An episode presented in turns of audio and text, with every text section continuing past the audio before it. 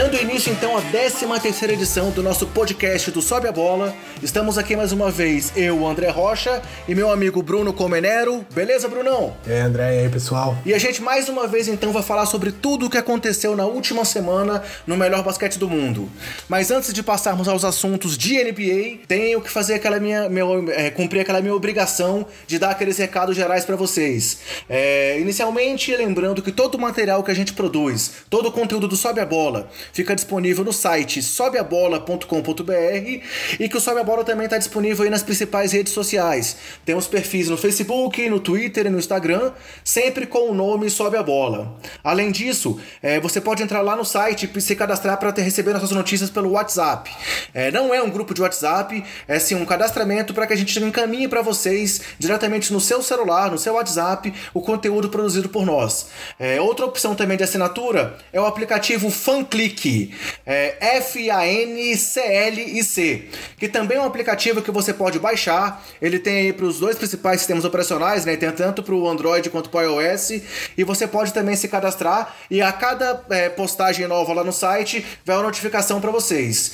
E sobre o nosso podcast, é, vale a pena citar que a gente usa como base o Anchor, que é o anchor.fm barra sobe a bola.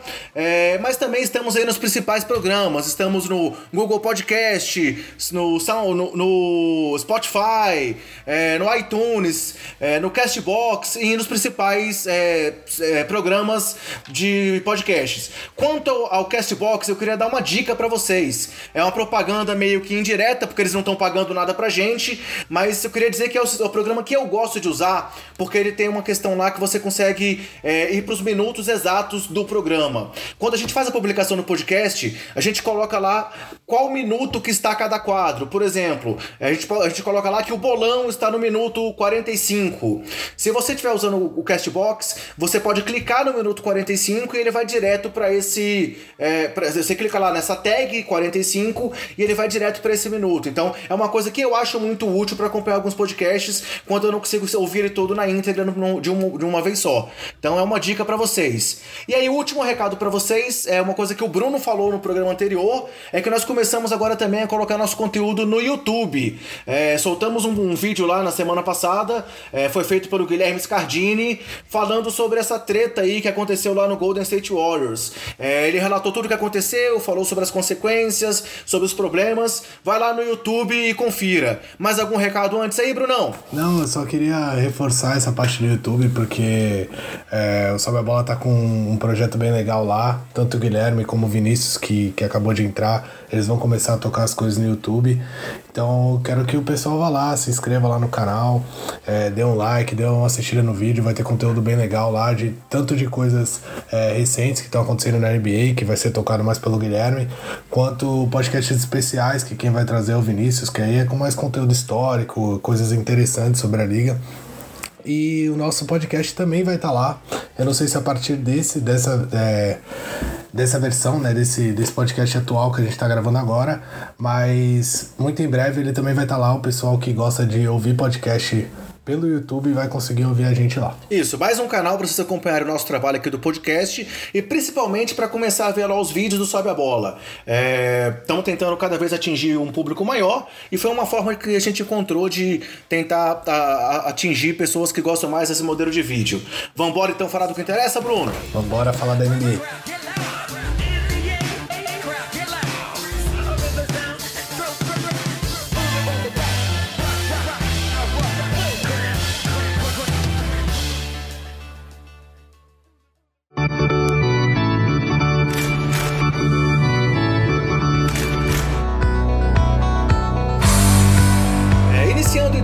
com quadro de performances da semana, é, a gente vai falar inicialmente de um jogo que aconteceu no dia 21 de novembro, que foi aquele atropelamento do Milwaukee Bucks sobre o Portland Trail Blazers. O placar final do jogo foi 143 a 100. É, o Antetokounmpo nessa partida, nessa partida teve 33 pontos, 16 rebotes e 9 assistências. Ele beirou ali um triplo-duplo e naquele momento o Portland é, era o líder do Oeste é, nessa, nessa é, classificação embolada que a gente está tendo aí na Conferência Oeste, naquele momento o Portland estava liderando e ele caiu da liderança depois dessa derrota para os Bucks. O que, que você pode falar desse jogo pra gente, Bruno? O que, que eu posso falar? Que passaram um carreto em cima de Portland. É, Portland do nosso companheiro de alguns podcasts atrás, né? O, o Bugarelli não deu nem pro cheiro, na verdade. O Milwaukee liderou do começo ao fim. Uma grande partida do Antetokounmpo, como você citou. No intervalo ele já tinha mais de 70 pontos. E enquanto o Trailblazers, coitado, só tinha 50, então mais de 20 pontos indo pro intervalo e essa vantagem daí aumentar mais para terminar com mais de 40 pontos. O jogo foi totalmente dominado, como eu falei, e foi uma grande partida do quinteto, digamos, do, do Milwaukee, né? O quinteto titular todo jogou muito bem. É, tanto que o Middleton, por exemplo, acabou com 21 pontos, o Malcolm Brogdon acabou com 16, o Eric Bledsoe também acabou com 16, e todos eles com mais de 50% de aproveitamento no, nos arremessos, né? Isso você já citou o Antetokounmpo, que acabou com 33 pontos e 65% nos arremessos, ele arremessou 20 bolas e errou apenas 7 dessas 20 e duas delas foram da, é, de 3 pontos, onde ele arremessou 3. Então aquilo que ele falou de estar tá errando os 3 pontos, mas que ele ia continuar, é verdade, ele realmente continua arremessando. Tem jogos que ele arremessa mais, tem jogos que ele não arremessa ou quase não arremessa, mas ele tá sempre ali. Se deixar ele sozinho, ele vai tentar a bola de 3. Tá sendo bem encorajado pelo Budenholzer lá a fazer um, esse, esse tipo de jogo, a ter mais confiança para arremessar a bola quando estiver sozinho. Isso tá fazendo total diferença, não só para ele, como pro time. O outro jogador do quinteto que eu não citei é o Brook Lopes, que eu já elogiei alguns podcasts atrás. Se você pegar os stats dele na partida, ele teve apenas 3 pontos, um rebote e duas assistências. Mas se você olhar bem, ele acabou o jogo com plus-minus de mais 34. 34, seja, um absurdo, é ou verdade. Seja, enquanto nos 19 minutos que ele teve em quadra, o time dele marcou 34 pontos a mais do que, do que Portland, o que mostra que ele estava sim fazendo bastante diferença na partida. Pelo lado de Portland, não foi uma noite muito feliz do Damian Lillard, ele teve aproveitamento abaixo do esperado, arremessou 6 bolas de 3 e só, só converteu uma, mas a gente sabe como é o volume de jogo do Lillard, ele jogou os 30 minutos da forma intensa que ele sempre joga, partindo para cima, é, cavou muitas faltas, foi a linha de lance livre 13 vezes e conseguiu 11 pontos lá dos 22, ou seja, metade dos pontos deles foram na, na linha de lance livre. E o McCollum também, o McCollum sim teve uma boa partida com aproveitamento melhor de 46%, também fez 22 pontos, mas não foi suficiente, o time foi dominado, como eu falei, desde o começo da partida. E, e quando você toma uma desvantagem de mais de 20 pontos no intervalo, você tem que ter muito, muita cabeça e um, e um terceiro quarto esplendoroso, porque se você não conseguir no terceiro quarto, numa grande corrida, no esforço com seus titulares em quadra, é muito difícil você conseguir no final. E foi o que aconteceu. No final ainda, Milwaukee ainda abriu mais vantagem ainda. É, Portland não tem que se preocupar muito, porque é uma derrota normal. Jogar em Milwaukee é mesmo difícil. O time de Milwaukee tá jogando muito bem, tá todo encaixado. Então é uma derrota que pode se considerar normal. O placar é meio assustador, né? Mais de 40 pontos. A defesa realmente não funcionou, mas acontece, tem dias ruins e também tem que contar que do outro lado tinha um grande time. É, só mais dois comentários aí de estatísticas desse jogo. É, o único jogador dos Bucks que não teve um plus-minus de é, positivo foi o Erzan Ilyasova, que jogou por 12 minutos e teve um plus-minus de menos 3, sendo que todos os demais tiveram um plus-minus de pelo menos mais 5, que foram o Tony Snell. E nos titulares, é, todos tiveram um plus-minus de pelo menos mais 16. Isso mostra realmente a dominância. E já pelo lado dos Blazers, Blazers, o time teve um aproveitamento de só 22% nas bolas de 3. Você citou aí o, o, Lillard, que teve um de 6, mas tivemos, por exemplo, o Mo Harkless com 0 de 4, é, o Nick Stalkers também com 1 de 6. Então, foi uma performance muito ruim. O Amino com 0 de 9. Amino 0 de 9, é verdade. Então, assim, foi uma performance muito ruim de, é, de longa distância dos Blazers, o que impactou nesse resultado assim tão, é, tão assustador a favor do, do, dos Bucks. Nessa mesma noite lá, do dia 21, houve mais um atropelo na NBA. Esse eu não vou nem começar falando. Qual foi ele, Bruno? Sem provocação, fala você.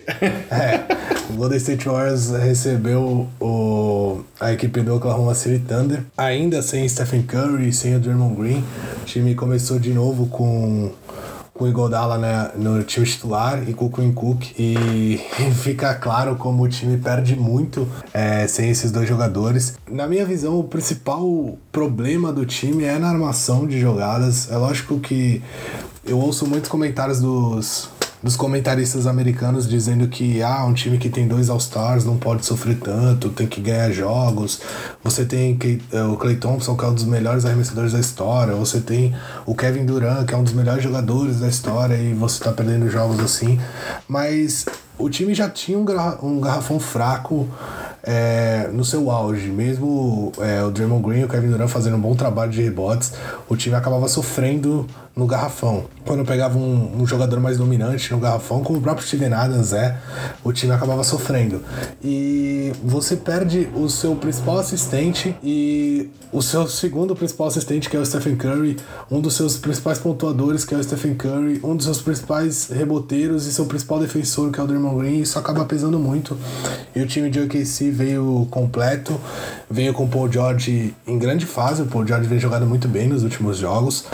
O Russell Westbrook acabou devendo na partida, apesar do triplo-duplo, que já é normal dele Foi fazer. Foi o primeiro na temporada, eu acho, né? Sim. Foi o primeiro triplo-duplo dele na temporada. O primeiro da temporada, mas ele teve um aproveitamento de 33%, é, fez 11 pontos apenas, e teve completou com 11 rebotes e 13 assistências. Mas o destaque mesmo da partida foi, sem dúvida, o alemão Dennis Schroeder, esse sim, vindo do banco, 27 minutos, tudo que ele arremessava caía, era incrível. Eu assisti. Jogando muito tempo ao lado do Westbrook, né? Sim, sim, eu assisti, eu assisti boa parte da partida, não assisti o final, até porque a vaca já tinha deitado e já estava muito tarde, eu acabei indo junto com ela. Mas tudo que ele arremessava caía, era incrível. Ele vinha no contra-ataque, ele parava na linha de três, arremessava e parecia o Clay Thompson mesmo. Não sei o que estava acontecendo. Dos seis arremessos de três que ele tentou, ele acertou cinco e acabou o jogo com 32 pontos em 27 minutos. O jogo foi bem controlado pelo, pelo OKC desde o começo da partida. Os Warriors até incomodaram um pouco até o segundo quarto, o jogo estava parelho. É, da metade do segundo quarto em diante, os Warriors só conseguiram diminuir um pouco o resultado assim no terceiro, mas logo o Steve Kerr viu que não dava mais. É, o OKC estava no dia deles, os Warriors ainda muito sentido desde a briga que, que teve lá no, entre o, o Green e o, e o Kevin Durant no jogo contra os Clippers. Os Warriors ainda estavam, ainda estavam e eu acho que ainda estão um pouco sem cabeça. O time ainda está um pouco desunido, está começando a entrar no, nos eixos agora. Eu acho que não é de se assustar muito. Eu vejo o time muito enfraquecido, como eu falei, em questão de armação, em questão de defesa, em questão de rebote e até da pontuação do Curry. Mesmo você tendo dois grandes jogadores, o Clay Thompson é um cara que, por exemplo, ele consegue criar o seu próprio arremesso. É lógico que ele consegue, mas se você vê, ele é um dos melhores do, da história no catch and shoot, ou seja, pegando a bola e arremessando. E você não tem os seus principais armadores ali para dar uma bola em boas condições para ele, é complicado o jogo dele. E mesmo assim, ele vem fazendo bons jogos. Ele acabou esse jogo, se eu não me engano, com 27 pontos. Eu vou. É, exatamente, 27 pontos. Ele e o Kevin Durant, mesmo assim, mesmo os dois fazendo 27 pontos e tendo boas partidas, com bons, boas médias aqui, não deu, não foi suficiente porque encontraram um grande time lá e os Warriors tão, estavam e estão ainda muito desfalcados. Fazendo o link então aí pro terceiro jogo que eu trouxe pra gente comentar, é, esse, essa derrota pro Oklahoma foi a, a, é, a terceira, a, quer dizer, a quarta derrota seguida do, do, dos Warriors naquele momento, mas desde então... Pela primeira vez na, na era do Steve Kerr. Exatamente. E desde então, o time de Golden State não perdeu mais. Foram mais dois jogos. Primeiro, uma, uma vitória sobre o Portland, também por 28 pontos, como ele tinha perdido para o Oklahoma, por 28 pontos. Parece que eles quiseram descontar lá em Portland e ganharam por 28 pontos. E aí, o último jogo do time foi uma vitória também, no dia 24 de novembro, sobre o Sacramento Kings, por 117 a 116. O jogo acabou sendo decidido por um ponto e foi um final de jogo muito maluco, com direito à bola na, eh, na lateral do, do, do, do aro, é, é, é, bola ao alto no meio da quadra. foi muito confuso. E aí, nesse jogo, talvez tenha tido a maior performance dessa semana na NBA, que foi o Kevin Durant com 44 pontos, 13 rebotes, 7 assistências e 2 tocos. apesar de ter acertado só 2 de 8 nas bolas de 3, ele teve 50% dos arremessos e acertou 16 de 17 lances livres na partida. O que, que você fala desse jogo pra gente, Bruno? É, esse jogo me parecia que o Kevin Durant tava com fogo nos olhos mesmo. Ele, ele veio pra, fazer a partida dele. Ele, muita, muita coisa se falou durante as últimas semanas lá de Golden State. Eu acho que ele também acabou sendo muito questionado depois da briga pelo time ter tirado por ele e por ele ter o protagonismo agora sem o, sem o Curry, o protagonismo ser praticamente todo dele e ele não estava conseguindo liderar o time. O time caiu em quatro derrotas seguidas, algo que não, nunca tinha acontecido com o Steve Kerr, enquanto o Steve Kerr era treinador, como a gente citou. Então eu acho que o Kevin Durant nessa partida, ele chamou o jogo, ele pegava toda a bola, partia para cima, ele foi muito agressivo, tanto que não é à toa que ele bateu 17 lances livres, ele foi realmente muito agressivo. E foi coroado com uma grande partida, com uma grande atuação, fez 44 pontos, pegou 13 rebotes e deu 7 assistências. Ele foi o líder nos três quesitos do time, realmente botou a bola embaixo do braço.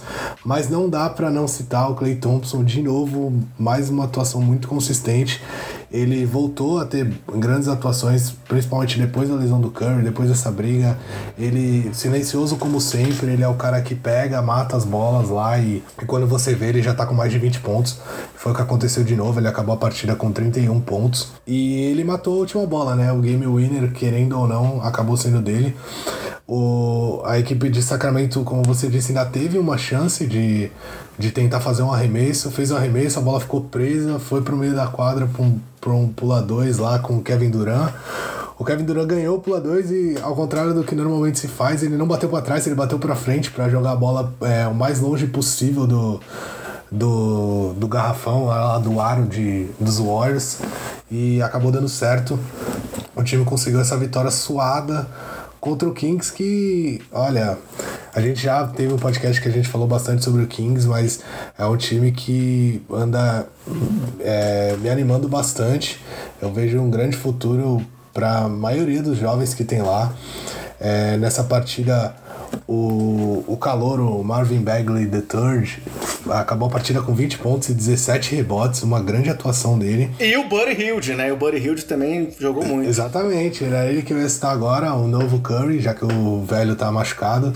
Ele botou a bola embaixo do braço também, é, é matou quatro das seis bolas de três que tentou e acabou o jogo com 28 pontos. Também foi mais uma grande atuação do Buddy Hield. É, nesse momento, os Kings estão. Na, é, é, que posição? 11 no Oeste, mas estão com uma campanha de 50%, com 10 vitórias e 10 derrotas. E aí, nessa semana também houve uma, uma, uma, uma um rumor de que a diretoria do time estava cogitando até demitir o técnico porque o time está ganhando demais. São coisas que só acontecem em Sacramento, né? mas se eu não me engano, eles não têm a pique deles essa temporada, a próxima temporada. Eu não tenho certeza disso, mas são coisas que realmente só acontecem em Sacramento, quando o time começa a ganhar, quando as coisas começam a dar certo. Eu não sei, eu não sei o que esperar do, dos, dos managers lá de Sacramento, porque realmente eu não, não sei o que passa na cabeça deles. Mas, só aproveitando isso que você estava falando da, da questão da, da colocação da tabela, é, lembrando todo mundo que a gente está gravando aqui na segunda-feira à noite, então provavelmente quando vocês vão escutar esse áudio as coisas já devem ter mudado. Mas eu, eu observei durante essa semana, ontem para ser mais preciso, é, as duas tabelas das conferências e eu vi um, um dado meio absurdo, se eu não me engano, dos oito piores times da NBA, ou dos sete piores times. É, seis são, são do, do, do leste e apenas o, o Phoenix Suns que tá lá do oeste. Então é pra gente. Dá pra gente ver nitidamente como as conferências andam desbalanceadas. Se você pegar um, um dos últimos times lá do, do Oeste, como o Utah Jazz, por exemplo, ou Minnesota, eles estariam brigando por playoffs ali se tivessem do outro lado no Leste. É lógico que eles estariam fora, mas eles estariam é, muito vivos na briga, até perto de Boston, por exemplo, que é um dos times mais cotados aí para brigar pelo título. O oitavo colocado do leste hoje é o Charlotte, né? Antes da rodada de segunda-feira, que está com um aproveitamento de 47,4%, que é o mesmo aproveitamento do San Antônio, que é o 12 do Oeste. Então, realmente, é, é, é isso mostra essa, esse desbalanceamento aí que você está comentando. Sim, isso me assustou bastante, mas é a tradução em números das coisas que a gente que a gente está vendo na NBA mesmo. Fechando então as performances da semana, vamos falar sobre os jogadores da semana, né? Hoje a NBA divulgou quais foram os jogadores é, da semana 6 da temporada, e aí no leste o escolhido foi o nosso perfil do, do, último programa, quem quiser ver, confere lá no podcast 12 um perfil completo sobre Giannis Antetokounmpo, é, que liderou os Bucks a uma campanha de 3 a 1 nessa semana, com médias de 32,5 10.8 pontos, 14 rebotes, 6.5 assistências, 2 roubos de bola e um aproveitamento nos arremessos de somente 63.6%. É, ele foi, foi o principal nome dessa, dessa vitória é, arrasadora sobre os, os, Blazers, como a gente comentou, e também foi um, o grande nome de uma vitória sobre o San Antonio Spurs, que a gente vai comentar um pouco mais à frente aí, porque é, é, é, é o, foi o jogo do nosso bolão na semana. Já na Conferência Oeste, é, o eleito foi Tobias Harris, do Los Angeles Clippers. É, ele também liderou o time a uma campanha de 3 a 1 3 vitórias e uma derrota na, na, na semana, com médias de 24,8 pontos, 8,8 rebotes, 1.8 assistências e tendo durante essa semana aquela média que eu colocaria naquele clube dos 50, 40, 90.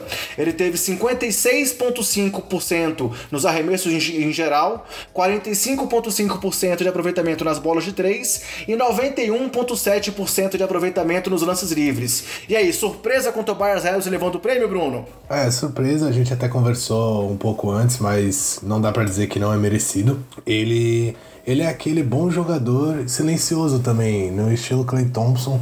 Eu acho que se o Tobias Harris estivesse na, na Conferência Leste, ele provavelmente seria All-Star essa temporada, visto é, a concorrência que, que lá é menor. Ele é um jogador que é muito bom pontuador, é aquele 4 que consegue ter um jogo de poste baixo lá perto da cesta muito bom, é, consegue jogar fora também tem uma certa mobilidade, então é um jogador muito interessante. É complicado porque os Clippers são um time, como a gente já citou em, em podcasts anteriores, é um time que tem muitos jogadores é, do mesmo nível, de um bom nível, mas acaba não tendo nenhuma estrela. Acho que a maior estrela lá é o Low Williams mesmo, o Tobias Harris também é uma das maiores estrelas de lá. E eles não estão no mesmo nível do, das grandes, das super estrelas da NBA, e isso acaba complicando um pouco é, os Clippers. Mas como eu citei até no podcast anterior a esse, palmas para os Clippers, porque a reconstrução que eles vêm fazendo lá é realmente muito interessante.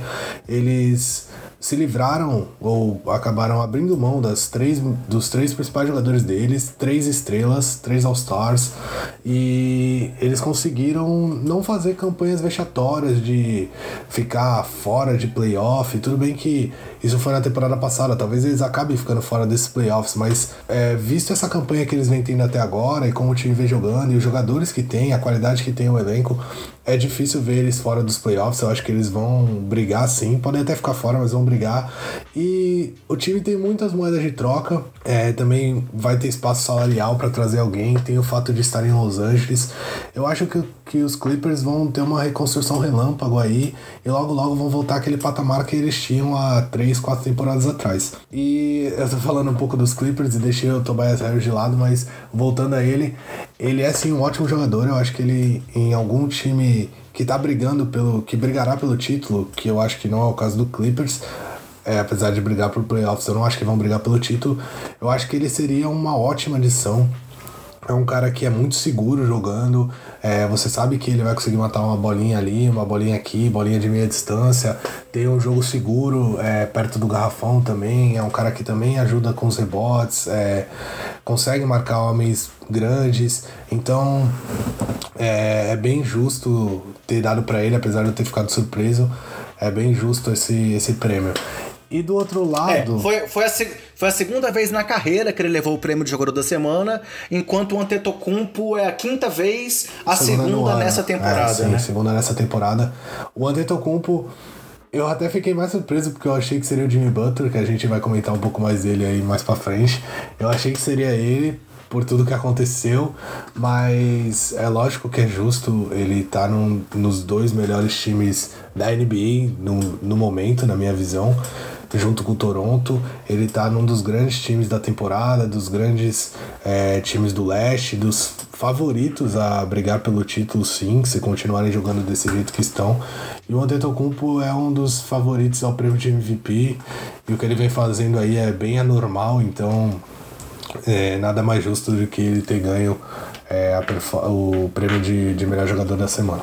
Só para fechar uma informação aqui sobre o Tobias Harris, é, na, na temporada ele vem com médias de é, 21,5 pontos, é o líder do, do time, 8,7 rebotes, também liderando o time dos Clippers, e os aproveitamentos de arremesso deles é, na, na temporada estão acima de 50% no geral, acima de 42% nas bolas de 3 e acima de 80% dos lances livres. Então, essa semana ele, ele melhorou ainda mais esses números, mas ele realmente mostra que segue numa evolução muito grande desde que chegou lá em Los Angeles. Passando então aqui, até aproveitando o link que você fez ao falar do Antetokounmpo, a gente vai começar aqui o nosso giro pela NBA, é, falando das principais notícias da semana, trazendo a informação divulgada pelo próprio site da NBA é, dos principais candidatos à corrida pelo prêmio de MVP. E aí, se a gente for olhar ali o top 5 desse prêmio, no momento, o primeiro colocado é o Giannis Antetokounmpo, seguido de LeBron James, Joel Embiid, Damian Lillard e Stephen Curry. É, eu vou pegar aqui umas estatísticas para é, exemplificar por que, que eles colocaram essas, essas posições. É o Antetokounmpo, que já era o primeiro colocado na semana anterior, está, é, está com médias na temporada de 26,3 pontos, 12,9 rebotes, 5,8 assistências e 1,3 bloqueios por partida. É, a gente falou bastante dele no, no, no, programa passado e você acabou de comentar. Eu acho que é, é inegável que o Antetokounmpo tem sido um jogador de destaque até agora. É, LeBron James, por sua vez, vem com médias de 28,9 pontos, 8,1 rebotes, 6,9 assistências e 1,4 roubos de bola, é, liderando esse jovem time dos Clippers. Algum comentário especial sobre o LeBron? Dos Lakers. Oh, é, dos Lakers, desculpa. Oh, tô confundindo os times de Los Angeles. Algum comentário especial sobre o LeBron dessa semana, Bruno? Não, eu acho que o que pesa muito a favor dele foi essa melhora que teve os Lakers na, na, nos últimos jogos. O time vinha com uma campanha bem ruim, depois da, da chegada do, do Chandler lá, o time melhorou bastante e estavam, estavam estão sendo liderados pelo LeBron. Isso conta bastante, é um time muito jovem tem o LeBron lá, então é lógico que ele vai ser o grande destaque. Então é bem justo ele estar tá nessa briga assim entre os cinco melhores, os cinco principais jogadores nessa corrida aí. E a grande subida nessa semana foi do Embidão, que ele era o oitavo colocado na semana anterior e pelas performances que ele teve aí na semana passada, ele subiu para a terceira posição, é, sendo que ele tem na temporada até agora médias de 28.1 pontos, 13.2 rebotes, 3.4 assistências e 2 3.1 tocos por jogo. A gente vai falar um pouco mais à frente aí sobre o Jimmy Butler, que a gente comentou, mas, cara, também é inegável que o, o temporada o Embiid tem sido um dos jogadores mais dominantes da NBA, né? Ah, ele é um monstro, o Embiid. Pra mim, eu sempre falo que o problema dele é quando ele toma as decisões erradas. Eu acho que isso ainda pesa um pouco sobre ele, a questão de, de tomar decisões erradas, ainda mais quando o jogo tá apertado, ele quer resolver, é, quer tirar a diferença de oito pontos em uma bola, isso não existe.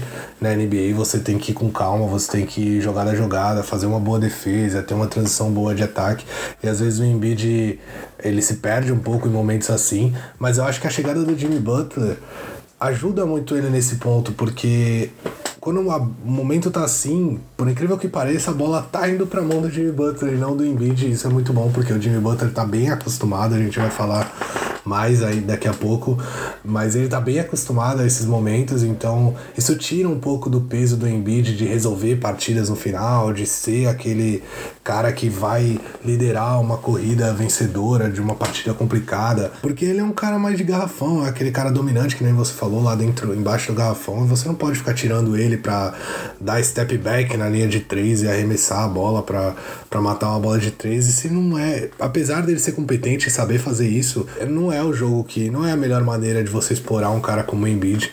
Então a chegada do Jimmy Butler nesse ponto ajudou bastante ele e eu acho que é, está sendo traduzido nos números e, e tá colocando ele aí entre os cinco principais candidatos ao prêmio de MVP nessa, nessa semana. É, eu confesso que ver o Embiid jogar me dá um certo saudosismo lá dos meus é, é, amados anos 90, onde tinha aqueles pivôs dominantes e tal, porque ele realmente, apesar de ser um jogador que faz um jogo muito moderno, que também tem, tem um tiro de longe, sabe é, é, infiltrar, é, pô, às, às, vezes ele tem alguns movimentos que lembram demais o Hakim Olajuwon, né? Sim, Até de propósito, assim, ele busca isso, ele treina para isso, Então, é, realmente, o, o Embiid tem me encantado nessa temporada. E aí, citando só mais alguns números dele é, dessa semana, teve um jogo que ele encarou o Anthony Davis, num duelo direto ali entre dois grandes astros, e nesse jogo ele teve 31 pontos, 19 rebotes, enquanto o Davis ficou limitado a 12 pontos e 16 é, rebotes. É, engoliu apesar de que, o Anthony Davis. Apesar de que nesse jogo o Anthony Davis chegou aos 10 mil pontos na carreira, né? Então, assim, foi um,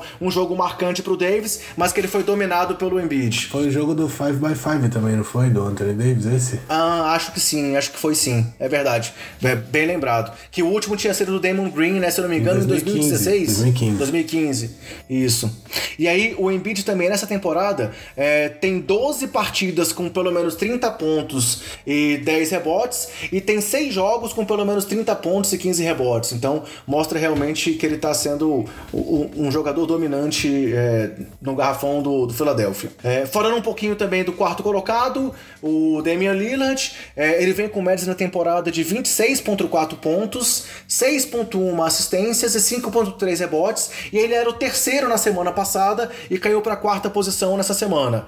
É, algum destaque especial sobre o Lillard? Ah, acho que a surra que teve lá, lá em Milwaukee não ajudou muito ele e também. Pesou, é, né? Pesou um pouco e também o fato dele ter feito uma, uma partida muito ruim. Mas o Damian Lillard é aquele cara que ele, ele sempre foi muito subestimado, ele sempre falou sobre isso. É, foi preterido em convocação, que deixou ele chateado, preterido em All-Star Game, que também deixou ele chateado. E ele sempre teve um trabalho muito competente, foi calor do ano lá na.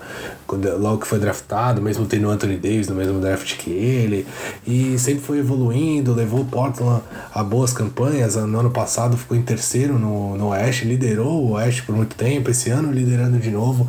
Então, ele mostra o grande jogador que ele é, uma super estrela que ele é, e é por isso que ele tá nessa posição. Acho que ele ter caído foi esse fato mesmo, pesou um pouco é, o jogo contra, contra Milwaukee, que ele teve uma, um, uma partida meio abaixo do, do que era esperado dele. O quinto colocado continua sendo o Stephen Curry, né? Ele era o quinto na, na, na lista da semana passada, continua em quinto agora.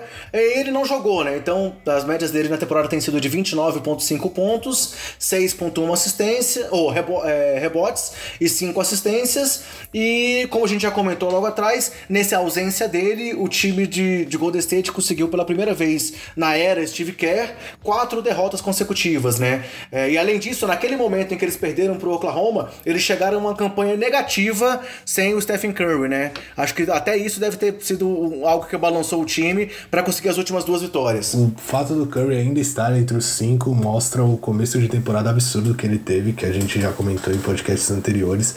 O Curry tá nove partidas sem jogar, se eu não me engano, e mesmo nove partidas sem jogar, ele aparece aí entre os cinco primeiros na corrida de prêmio, prêmio MVP. Eu acho que esse fato dele ter ficado fora e o time ter caído tanto ainda acabou sendo um fator positivo para ele nessa corrida, porque mostrou como o time era dependente dele, como ele faz diferença em quadra. Isso era muito claro para todo mundo, mas ainda acho que ficou mais evidente. Então acho que é por isso que ele ainda tá nessa lista. E só atualizando um pouco, vou aproveitar que a gente tá falando dele. É, eu fui atrás de informações sobre, sobre o boletim médico, né? Sobre as notícias, as novidades do boletim médico dele.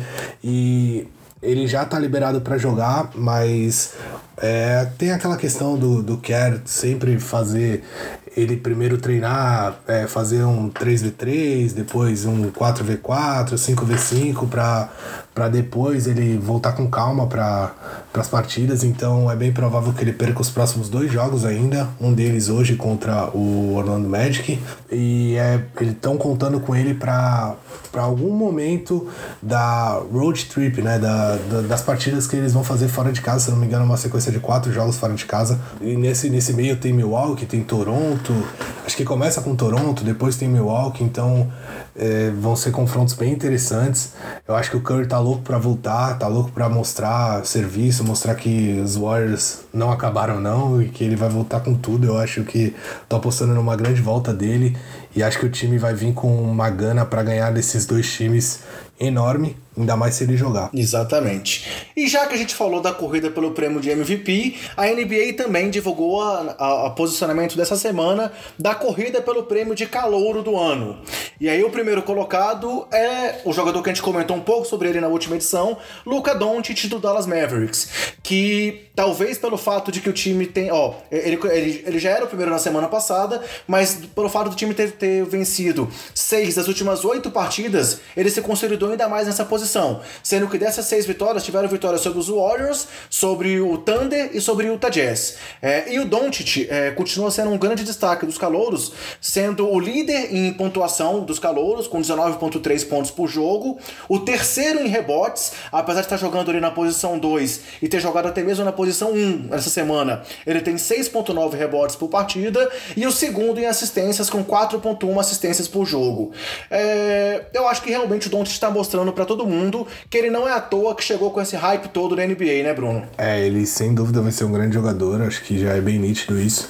E que bom que começaram a colocar ele mais na posição 2, porque eu acho que é o que é mais parecido com o jogo dele. Ele tem bastante visão de quadra, pode ajudar na animação. É um cara alto também, então ele acaba podendo marcar mais posições. É, porque é, é ágil e alto, apesar da defesa não ser tanto forte dele. Eu acho que a posição 2 e 3 são mais parecidas com o que ele é. E no começo dessa temporada ele estava jogando até na posição 4, que eu acho um desperdício de talento, na minha visão.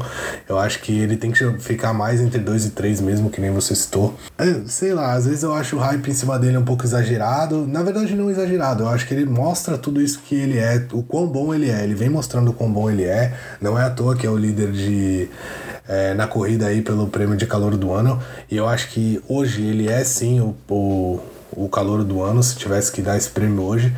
Mas eu vejo principalmente os brasileiros, como eu já citei antes, é num hype incrível em cima dele. Os podcasts que eu escuto, Bola Presa amam ele, Café Belgrado ama ele. Acho que todo mundo tem um hype ama muito ele. Eu acho que tem que ir com calma ainda, ainda mais porque isso acaba colocando uma pressão até desnecessária em cima do garoto para um primeiro ano dele. Mas ele vem, vem correspondendo sim e vem mostrando que ele realmente tem esse talento e não é à toa que ele tinha esse hype, como você falou. O segundo colocado da lista é o DeAndre Ayton, pivô do Phoenix Suns, que subiu de quarto para segundo e que até aqui, né, nos últimos sete jogos, ele teve médias de 17,3 pontos por jogo, 9,7 rebotes e 64% de aproveitamento nos arremessos. É, apesar do Suns estar com essa campanha ruim que você comentou, que é o único time do Oeste que, digamos, nesse momento não está brigando por playoffs, tem 4 vitórias e 15 derrotas até aqui, sendo uma campanha de 2 de 8 nas últimas 10 partidas. É, o Eiton tem mostrado que realmente é, não foi à toa que ele foi escolhido ali no, no topo do, do draft, né? É, o Eiton é aquele jogador com o biotipo perfeito que a gente falou lá no começo. Do, das, das, gravações dos nossos podcasts, mas acho que pesa muito a campanha.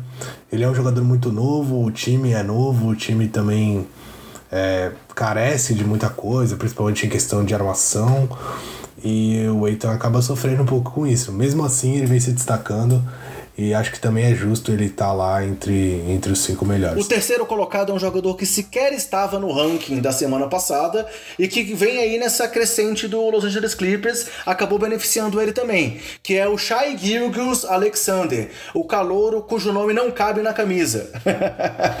ele foi apenas o 11 primeiro é, escolhido no último draft. Ele tem com médias discretas de 10.5 pontos, 3.2 rebotes e 2.8 assistências, mas que nos últimos sete jogos teve uma média de 14,1 pontos e 50% nos arremessos. Então, é, é, beneficiado por esse bom momento da franquia, ele acabou assumindo a terceira posição aqui do, do, ranking e tem jogado muitas vezes como veterano. Eu não consegui ver nenhum jogo dos Clippers ainda nessa temporada. Você já viu alguma coisa deles é, é mais detalhada? É, eu vi bem pouco dos Clippers. Eu vi metade do jogo contra os Warriors e uma outra metade do jogo que eu nem lembro.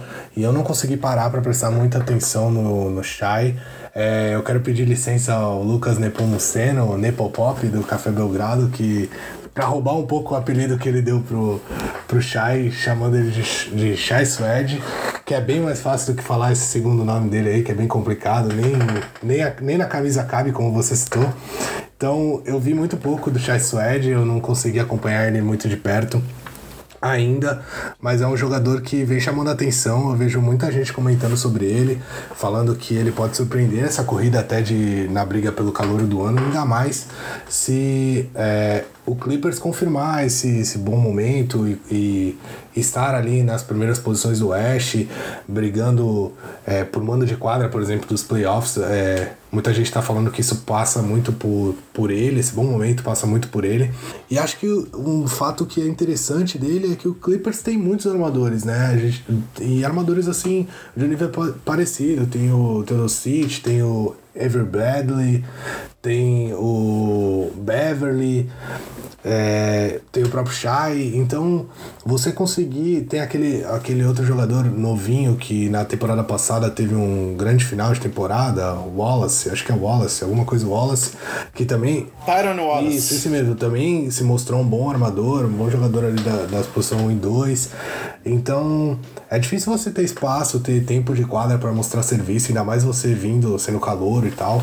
E o Shai vem conseguindo bastante, bastante tempo de quadra e vem aproveitando muito bem. Abrindo um parênteses aí, só porque você citou o Teodosic, é, houveram rumores nos últimos dias de que ele está considerando voltar para a Europa pelo pouco espaço que ele conseguiu aí no time dos Clippers. Eu acho uma pena, porque eu acho ele um gênio, mas que realmente talvez tenha vindo para a NBA no momento errado da carreira, né? É, já não veio com uma idade muito boa e, como eu falei, chegou num time que é difícil você se adaptar. Não tinha muito espaço. Não tem é. muito espaço no time, tem muitos armadores lá, muitos jogadores, de, é, muitos jogadores da posição 1 e 2, que é onde ele consegue jogar. Ele tem aquele estilo mais europeu, tocar melhor a bola, é, conduzir, guiar o ataque, assim, um armador nato mesmo. E é complicado até você se acostumar com a NBA. Se você não tiver muito espaço, é realmente difícil. É uma pena. O quarto colocado aí na corrida pelo prêmio de calor do ano é, foi um jogador que bateu na trave ali na semana passada e que subiu agora então aí para o top 5, que é o Jaren Jackson Jr., lá do Memphis. É, o Memphis chegou também a, a liderar a NBA nos últimos dias. Nesse momento, salvo engano, eles estão na quarta posição, é isso mesmo? Isso, estão na quarta posição ali do Oeste. E, e, e, essa boa campanha do time também ajudou o JJJ a subir na lista. Sendo que contra, numa vitória contra os Kings, ele chegou a ter 27 pontos e 6 rebotes, além de 4 roubos de bola e 2 tocos nessa última semana. É, com aproveitamento de 11 de 16 nos arremessos. O é, que, que você acha aí do JJJ? Ele, ele realmente pode subir mais nessa lista aí nas próximas semanas? O Triple J, né? Ele ah, foi uma grata surpresa, ele também, na minha visão apesar dele já ser mais comentado no é, lá pelos especialistas de draft da NBA, ele se mostrou um, um jogador é, bem versátil, não à toa ele foi um dos mais votados para, se não me engano, ter uma carreira mais longa, né, mais vitoriosa na NBA. Eu acho que é bem por aí mesmo. Ele é um cara com, com dotes atléticos incríveis, um cara que briga por rebote, consegue fazer jogo saindo, tem uma certa agilidade, é boa marcação e é tudo que o time de Memphis quer, né, num jogador. Tanto que Mike Conley e Mark Gasol vêm tendo partidas espetaculares espetaculares. Eles voltaram àquele nível que a gente já esperava que eles voltassem. Eu não sei se isso é tão bom ou se isso é ruim para Memphis no final, mas o fato, de fato, o Triple J vem aproveitando bem essa, essa temporada lá ao lado do Gasol. Acho que ele vai aprender bastante. O Gasol é um pouco mais lento que ele, não tem o físico que ele tem, mas tem um jogo parecido, consegue jogar fora também. É um jogador que briga muito por rebote. Então, acho que vai ser muito importante para ele. E acho que ele vai, vai chegar a ser um, um grande jogador na NBA no, no futuro breve. Eu queria voltar só para fazer um comentário sobre o, o, Clippers, que eu esqueci de falar quando a gente falou aí do Shai, é que nos últimos 10 jogos o Clippers teve uma campanha de 8 vitórias e 2 derrotas, o que mostra realmente, é, traz em números esse melhor momento do time na NBA é, que eles estão passando agora, né? E Fechando a lista aí do, do top 5 dos calouros nessa semana, vem o Trey Young, do Atlanta Hawks. É, o Young é, era o terceiro na semana passada, teve uma queda, ele foi mal, foi mal nos arremessos aí nos últimos jogos, é, nas últimas cinco partidas. Ele teve um aproveitamento de apenas 5% nos arremessos, acertando 1 de 20 nas bolas de 3, é, mas nesse meio tempo aí também ele teve uma, uma partida de 25 pontos e 17 assistências numa derrota diante dos Clippers, o que foi a primeira vez de, é, que um calouro teve é, pelo menos 25 pontos e 15 assistências desde Allen Iverson e as 17 assistências dele nesse jogo foram o maior número de assistências de algum jogador nessa temporada, seja ele calouro ou não. É, será que esse momento do Triangle é passageiro? Será que ele volta a melhorar? Ou, ou, ou, essa variação aí é aquela variação normal de um novato, Bruno? É, era isso que eu ia falar, para mim é normal. Ele é novato, para mim é evidente que ele tem talento, ele já mostrou isso.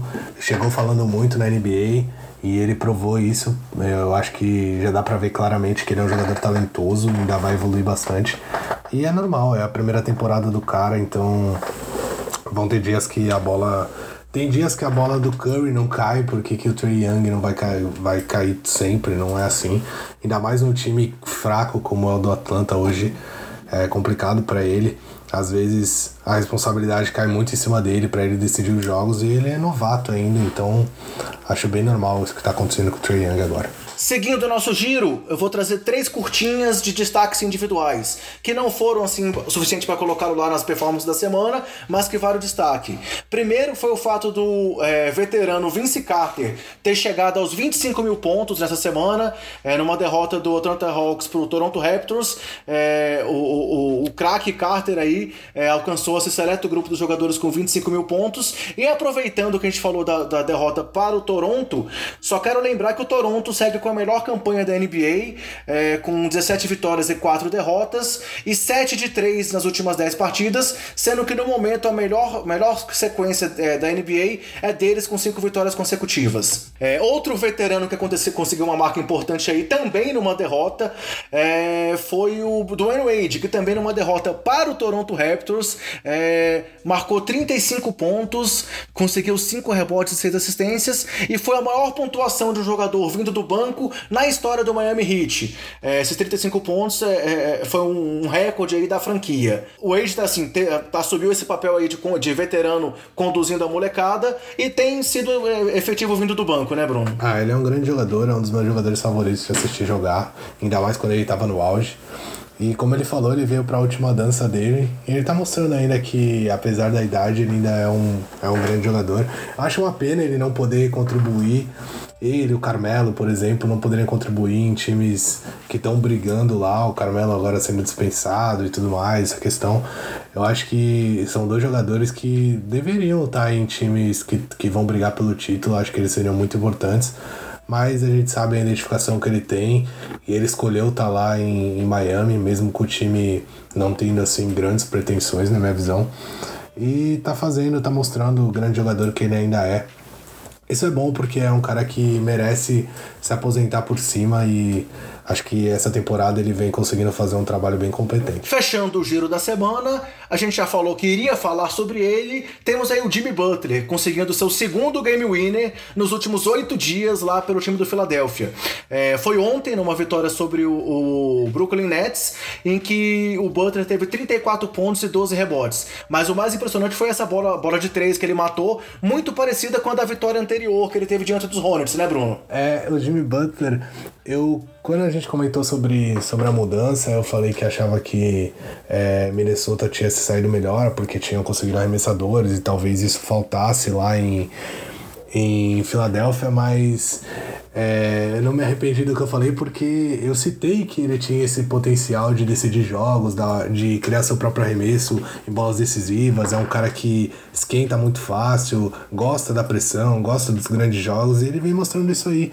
Duas últimas bolas na mão dele, matou dois game winners e venceu dois jogos. E esse segundo ainda é mais impressionante porque ele não precisava de uma bola de três, o time estava um ponto atrás só, então ele podia ter tentado uma infiltração, que é o mais comum, tentar cavar uma falta, é, e pelo menos empatar o jogo. É o estilo que sempre foi o jogo dele, né? Bater para dentro. Sim, sim, um jogador muito forte fisicamente. E mesmo assim, não, ele chamou para jogada individual, ele ameaçou, deu um fake de que ele ia fazer infiltração, depois ele deu um passo para trás, deu step, step, o side step, né? Um passinho pro lado, igualzinho a, a outra partida e matou a bola de três com a mão na cara dele. Então ele vem mostrando tudo que, que a gente comentou e que ele já mostrava antes de ser aquele jogador frio, aquele jogador que aparece em momentos decisivos, em quarto período. E como eu falei antes, isso tem ajudado bastante é, o, o Joel Embiid e o Ben Simmons, por exemplo, que são jogadores que não têm tanto esse perfil aí de pegar a última bola e acho que não tem tantas ferramentas é, como tem o Butler para fazer esse tipo de jogada. É, realmente, assim, o Butler, o Butler sempre foi um jogador decisivo, né? Mas o que surpreendeu realmente foi essa questão de ser decisivo com bolas de três. Pelo menos eu, eu assim, acompanhei ele muito na época do Chicago, menos em Minnesota, mas é, muitas vezes ele decidia um jogo num jump de meia distância e não em bola de três. E realmente ele tá mostrando esse novo, essa nova arma aí. E você falou um pouco sobre o Minnesota, não vamos trazer esse dado agora, tem que pegar ele mais detalhado, mas o time melhorou muito nos números dele depois que o Butler saiu realmente, tanto no ataque quanto na defesa. Vou ver se pro próximo podcast eu consigo trazer esses dados é, mais concretos aqui para falar pra galera. É, por enquanto foi bom pros dois, né? E o Jimmy Butler, só pra completar, ele teve 34 pontos, ele teve 5 bolas de 3 das 6 que ele arremessou. E muito isso no, no quarto período, né? Até o quarto período, se eu não me engano, ele tinha duas, eu acho. Ele matou três no quarto período, ou alguma coisa parecida com isso. O que mostra que ele realmente esquenta quando, quando precisa. Vamos falar de bolão agora? Vamos falar de bolão, até porque, né? Temos um líder.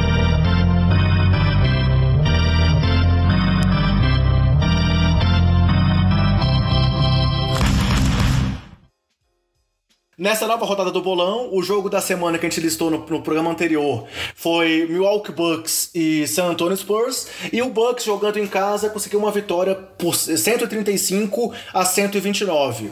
Sendo que o cestinha do jogo teve um empate, né? Mas foram Giannis Antetokounmpo e DeMar DeRozan com 34 pontos cada.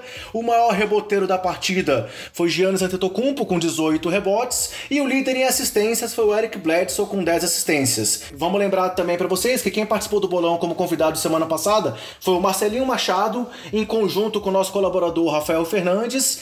E assim como um tal de Bruno Colmenero aí, é, vocês gabaritaram o, o, o, placar da semana passada, acertaram o vencedor, cestinha, reboteiro líder de assistências. É, quer tirar onda aí de alguma forma, Bruno? Vai lá. Não, mas como eu falei no podcast passado, eu acho que esse jogo era na minha visão, foi o mais fácil até agora de, de se prever. Não porque eu acertei tudo, mas eu acho que era difícil sair disso. Eu acho que a vitória de Milwaukee, para mim, parecia óbvia. O Antetokounmpo, pelos números que ele vem tendo em questão de pontos e rebotes, eu só fiquei pesando um pouco nas assistências, eu achei que talvez eu pudesse errar e pudesse ser o Antetokounmpo, o próprio Antetokounmpo, ou algum jogador de San Antonio, mas apostei no Bledsoe e ele não me decepcionou, apesar de eu falar mal dele aí em alguns podcasts atrás, falar que ele não era assim tudo que ele achava que ele era. É, eu errei apenas o Bledsoe, eu fiz três pontos nessa rodada, e vale lembrar que você e os convidados, como acertaram os quatro pontos, ganharam aquele ponto extra, né? Então, é, agora a classificação geral do bolão, depois de três, três partidas, está com você e nossos convidados, cada um, cada um com seis pontos, e eu ali na segunda posição com quatro pontos. É, a gente tem que começar a trazer uns caras que não manjam tanto de NBA, porque é, não é possível. Dentro do nosso próprio programa, a gente. Se a gente começar a perder aí pra eles, vai ficar feio, né? Ainda mais que nem é constante, a gente tá trazendo um cada semana e mesmo assim os caras estão acertando, então complicado. Mas é por isso, é, é, é porque eles, eles, jogam coletivamente, é, é mais fácil. É verdade, é verdade. e o jogo dessa semana, então, o jogo escolhido pro nosso bolão nessa semana, vai ser esse duelo entre Golden State Warriors e Toronto Raptors. A gente já comentou um pouco atrás de que pode ser a volta do Stephen Curry. É, já comentamos também que o Toronto vem com a melhor, melhor é, sequência da NBA do momento, com cinco vitórias e que tem a melhor campanha, enquanto o Golden State, nesse momento que a gente está gravando, vem de duas vitórias seguidas. É, e mais uma vez nós conseguimos um convidado aí mais que especial para participar do nosso bolão. E como a gente fez lá na edição, é, principalmente na edição com o Bulgarelli, eu vou deixar o convidado se apresentar primeiro. Vamos ver quem é o convidado. Fala galera do podcast Sobe a Bola, eu sou Lucas Nepomuceno, o Nepopop do podcast Café Belgrado e fui convidado pelos amigos para falar do jogão da próxima quinta-feira entre Golden State Warriors e Toronto Raptors. Estou muito animado com esse começo de temporada do Toronto, acho que o técnico Nick Nurse tem feito um trabalho incrível por lá, mas olha, tô achando que não vai dar para eles dessa vez não, viu? Eu espero que seja o jogo que marca a volta do Stephen Curry então eu imagino que o Golden State Warriors vai jogar sua melhor partida em muito tempo e vai conquistar essa vitória. E aí o Curry será o cestinha dessa partida com muitas assistências do Draymond Green, enquanto o Kevin Durant toma conta da tábua de garrafão. Então eu espero estar errado porque eu gosto da imprevisibilidade, mas acho que esse vai ser um jogo para alegrar a torcida do Warriors, que vai cantar O Campeão Voltou na Oracle Arena. Um abraço para vocês e, ó, falem do Suns, hein? Então, galera, a gente teve a participação dessa figura conhecida aí do Twitter e da Podosfera Nacional, que é o Lucas Nepomuceno, o Nepopop, lá do Café Belgrado, que veio aqui a brilhantar o nosso programa com os palpites dele. E detalhe, essa frase final dele aí é marcante. Ele falou para falarmos do Suns, nós falamos, falamos de DeAndre Ayton hoje, né, Bruno? É, eu quero ver se ele vai dar uma audiência aí pra gente, ouvir tudo que a gente falou do Suns, do incrível DeAndre Ayton que a gente citou. A gente não falou tão bem assim do Suns, mas é que é difícil falar bem do Suns. Mas eu quero mandar um abraço pro, pro Nepopop aí, agradecer ele já de antemão aí pela participação, por ter sido tão simpático e, e ter abrilhantado, como você falou, o nosso podcast. E quero aproveitar também para convidar o Guilherme Tadeu, que é o companheiro dele lá no, no Café Belgrado, para estar tá participando também em um podcast futuro aí do, do nosso bolão. E quem sabe até vir aqui, por que não, os dois, ou um de cada vez, para bater um papo com a gente sobre NBA. Então, é, eu quero falar pro pessoal aí que não conhece o Café Belgrado, eu acho que a maioria que ouve a gente é, conhece. É, o Café Belgrado é um podcast também que você vai encontrar muito fácil aí. Os caras manjam muito de NBA, falam bastante, são realmente muito bons. Podcast super engraçado, descontraído. Então é lógico que eu recomendo. A gente cita eles direto aqui. E agora eles são meio que nossos ídolos, né? São nossas influências aí no, na podosfera, que nem você disse. Então, quero agradecer a esse muso aí do, do basquete cearense por, por aparecer aqui no nosso podcast e convidá-lo para voltar mais vezes aí. Espero que, que ele escute nosso podcast, que goste do nosso trabalho também. E é isso aí. Quem puder, dá uma conferida lá no Café Belgrado. Beleza, vou agora então fazer os meus palpites nesse nosso revezamento aí de quem começa a cada semana. É... Eu acho que apesar do jogo ser no Canadá, eu também vou apostar numa vitória aí do Golden State, porque eu acredito que vai ser a volta do Stephen Curry também. É... Eu acho que o time vai, vai guardá-lo para voltar aí contra o Toronto, porque é um jogo importante, é um jogo de TV, é um jogo que vai ter muito, muita audiência. Então eu voto na vitória dos Warriors, voto no Curry como cestinha, reboteiro Cara, eu acho que o Duran, pelo que ele tem feito nas últimas partidas, é, vai pegar muito rebote, mas eu vou apostar em Serge Ibaka. Apesar da derrota, eu acho que o Ibaka vai liderar o time em rebotes. E assistências eu vou aí de Kyle Lowry, que é o líder de assistência na temporada até agora. É, então, meus palpites são Golden State Warriors, Stephen Curry, mas os rebotes e assistências sendo liderados pelos Raptors com Serge Ibaka e Kyle Lowry. E você, Brunão, quais são seus palpites? Olha, meus palpites eram muito parecidos com os seus. songs Na verdade, um eram para ser iguais, mas eu acabei trocando no final ali. E foi bom, até porque visto que você tá na lanterna aí, não é muito bom ficar, ficar igual. Ape, apesar de que, se eu jogar com o regulamento embaixo do braço. Olha o cara tirando onda, é, olha o cara tirando se eu jogar onda. Com o regulamento pode, embaixo do braço, colocar os mesmos palpites, quer dizer que eu vou continuar na frente de qualquer jeito. Mas eu não vou fazer isso. Mas é realmente é bem parecido. Eu acho que os Warriors vão vencer. Ainda mais se o Curry jogar ainda não é certo, mas como vocês dois também votaram no Curry, eu vou colocar o Curry sem peso na consciência, porque se errar, se ele não jogar, nós três vamos acabar errando. Então acho que Curry vai ser o líder, o Kyle Lowry também acho que vai ser o líder de assistências. E eu vou votar no Valanciunas, Jonas Valanciunas como o principal reboteiro da partida, visto que é um ponto fraco dos Warriors, eu acho que Toronto vai acabar dominando a tábua. E muito se passa pelo Ibaka e pelo Valanciunas. Passando então agora para o nosso perfil da semana, é, a terceira edição. Quem quiser conferir aí, na edição 11 a gente falou do LeBron James, e na edição 12 do Yannis Antetokounmpo. Agora a votação que a gente colocou na nossa enquete lá no site foi sobre os unicórnios da NBA. É, e o jogador mais votado, que foi o eleito para ter o perfil da semana, foi Anthony Davis, do New Orleans Pelicans, com 40% dos votos, enquanto Joel Embiid teve 25% 13% e Kevin Durant e Kristaps Porzingis tiveram 14% cada. Vale a pena falar sobre o Davis, né, Bruno? Ah, com certeza vale. Até me surpreendeu, achei que ia acabar dando Kevin Durant, mas no final é, o Anthony Davis acabou sendo o preferido da galera que escuta aí nosso podcast e votou lá no, no site Sobe a Bola. Manda bala então o conteúdo que você trouxe pra gente essa semana. Bom, eu vou. Eu preparei um texto aqui falando um pouco mais sobre a carreira e tudo que aconteceu no Anthony Davis, naquele mesmo molde que a gente trouxe do LeBron e do Antetokounmpo. Então, eu vou ler um pouco do texto para vocês para vocês é, se habituarem com toda a carreira do Anthony Davis, desde quando ele começou a jogar basquete. Depois a gente comenta um pouco sobre os números É, e e por, por fim, a gente comenta as principais marcas, é, os prêmios e as principais marcas da carreira do Anthony Davis. É, eu quero que você se sinta livre para me, me interromper. Se quiser comentar sobre alguma coisa aí em cima, André, a gente vai tentar fazer. Tranquilo. A gente vai tentar fazer esse, esse quadro mais dinâmico aqui no nosso podcast. Bom, vamos lá. Beleza.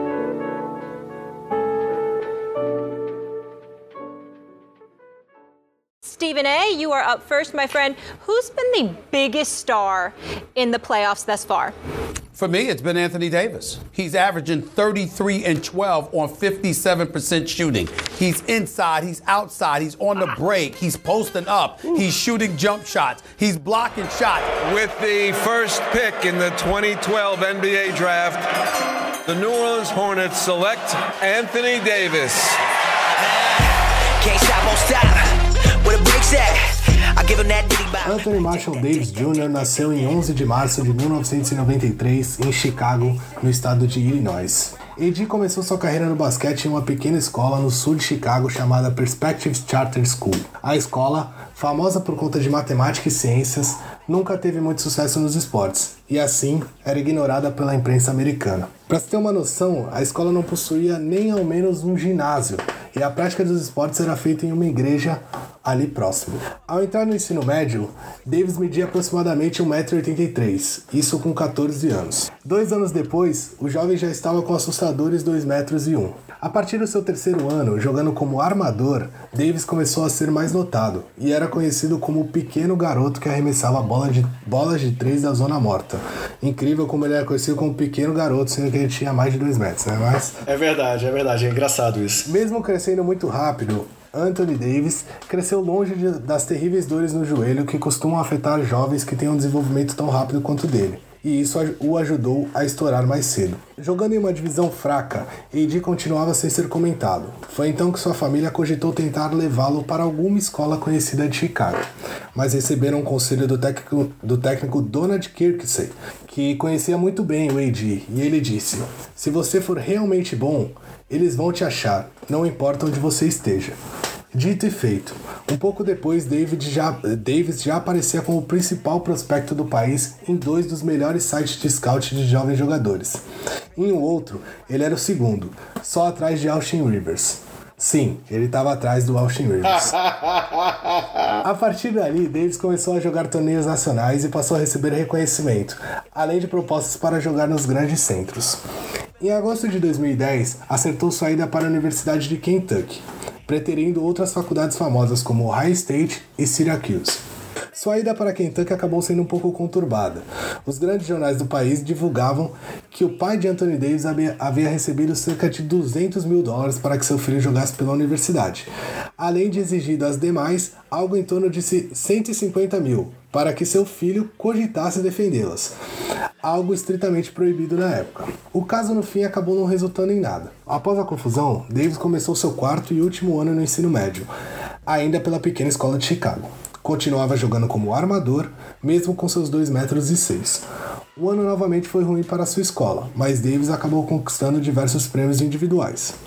O sucesso do, jo do jovem levou a pequena escola a um jogo televisionado ao vivo para todo o país, disputado no ginásio da Universidade de Chicago. Davis terminou sua última temporada no ensino médio com médias de 32 pontos, 22 rebotes e 7 tocos. No começo de sua carreira universitária, AD era apontado como quarto maior prospecto do país, atrás do próprio Austin Rivers, de Michael Kidd Gilchrist, que seria seu companheiro em Kentucky, e de Bradley Beal. Chegando em um grande centro de visibilidade, além de uma das faculdades mais tradicionais dos esportes dos Estados Unidos, Davis começava sua carreira de estrela universitária. Muitos apostavam que ele poderia alcançar os títulos de jogador do ano, jogador de defesa do ano, melhor calouro do ano e por fim ser coroado com a primeira escolha do draft do ano seguinte.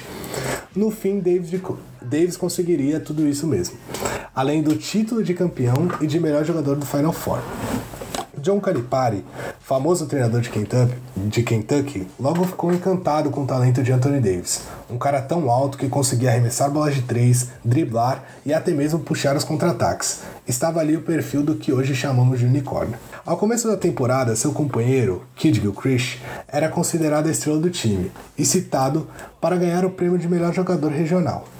Mas foi só começar a temporada para todos se encantarem com o talento do Monocelha. Ao chegar na metade da temporada, AD já era cotado para ser o melhor jogador nacional, prêmio que ele venceria mais tarde.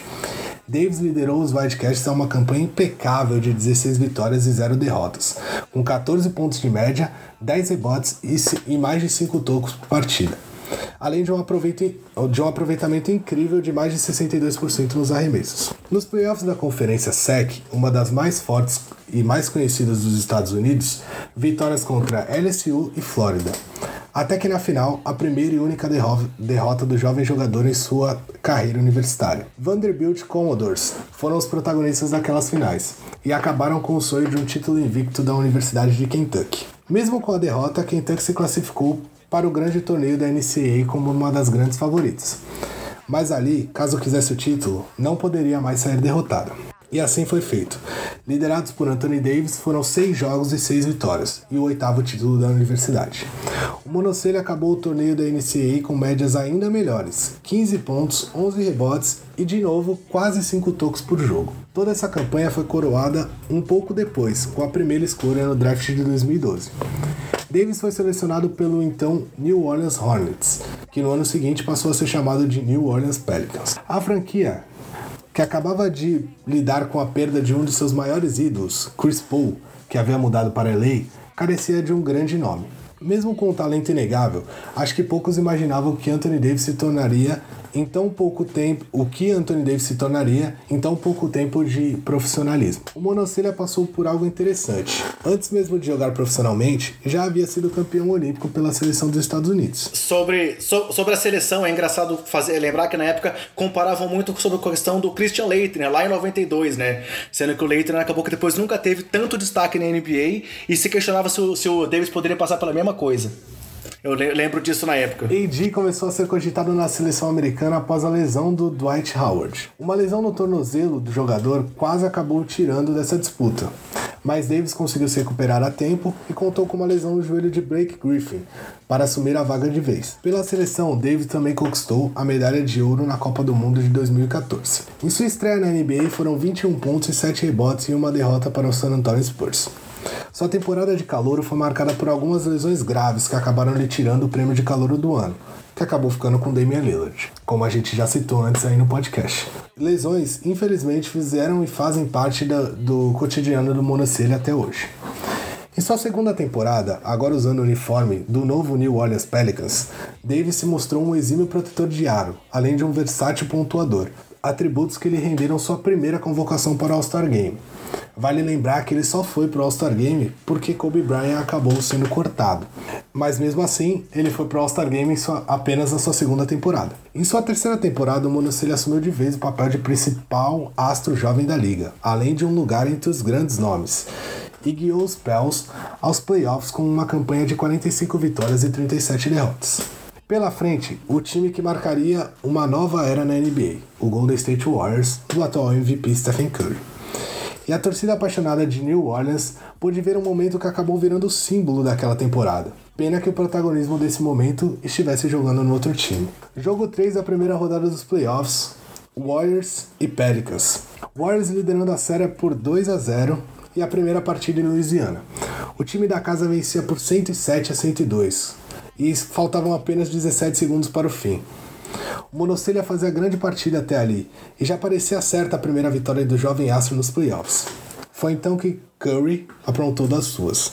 Duas bolas de três seguidas para empatar a partida, que seria mais tarde vencida pelos Warriors. Curry terminou aquela partida com 40 pontos e o vídeo dos últimos minutos da, do, do, tempo normal de partida correu todo mundo. Já Anthony Davis terminou a partida com 29 pontos e 15 rebotes e uma grande atuação, mas frustrado. 4 a 0 e os Pelicans estavam fora dos playoffs. Davis ainda conseguiria figurar naquela temporada entre os cinco primeiros nas votações de melhor defensor e de MVP. A temporada seguinte foi a pior para o jovem em questão de lesões. Davis acabou perdendo 21 jogos e, mesmo aparecendo pela terceira vez consecutiva no All-Star Game, os Pelicans acabaram ficando fora dos playoffs. Já na temporada 2016 e 2017, foi marcada pelo prêmio de melhor jogador do All-Star Game. conquistado perante seus torcedores de Nova Orleans, com uma atuação de 52 pontos e 10 rebotes, recorde de pontos até hoje no Jogo das Estrelas. Já na última temporada, a temporada passada, 16-17, não, 17, 18, desculpa. AD finalmente teve ao seu lado um jogador que pudesse realmente lhe ajudar. Não que não tivesse jogado com bons jogadores antes, mas chegava a New Orleans o All-Star DeMarcus Cousins, um dos melhores pivôs da liga. A dupla foi chamada de Novas Torres Gêmeas, uma brincadeira ao título que foi dado a Tim Duncan e David Robinson pelos Spurs. De novo, as lesões acabaram atrapalhando a busca do jovem pelo título, mas agora a lesão foi seu companheiro Cousins. A lesão do pivô serviu de motivação para Davis, que entrou em modo MVP no final da temporada passada e guiou a franquia para os playoffs como uma das equipes mais quentes do momento. Na estreia, uma varrida contra os Trail Blazers, com uma grande série do monocelha. Na segunda rodada, novamente à sua frente os Warriors, atuais campeões. Mesmo vencendo uma partida, os Pelicans acabaram caindo frente ao time mais talentoso da Califórnia. Já na atual temporada, Davis vem mostrando que pode e deve estar na briga de MVP e melhor defensor da temporada. Mesmo com campanha irregular, Anthony Davis vem com médias de mais de 27 pontos e 12 rebotes até o momento que a gente grava. Muitos rumores surgiram na NBA nos últimos anos, e principalmente nos últimos meses, dizendo que o Monocelha deve trocar New Orleans. E o principal destino das especulações parece ser o, poderoso Los Angeles Lakers. Uma coisa é certa, os Pelicans estão perdendo tempo sem dar um time que ajude Davis na busca pelo título. E para alguém tão talentoso como ele, isso pesa demais.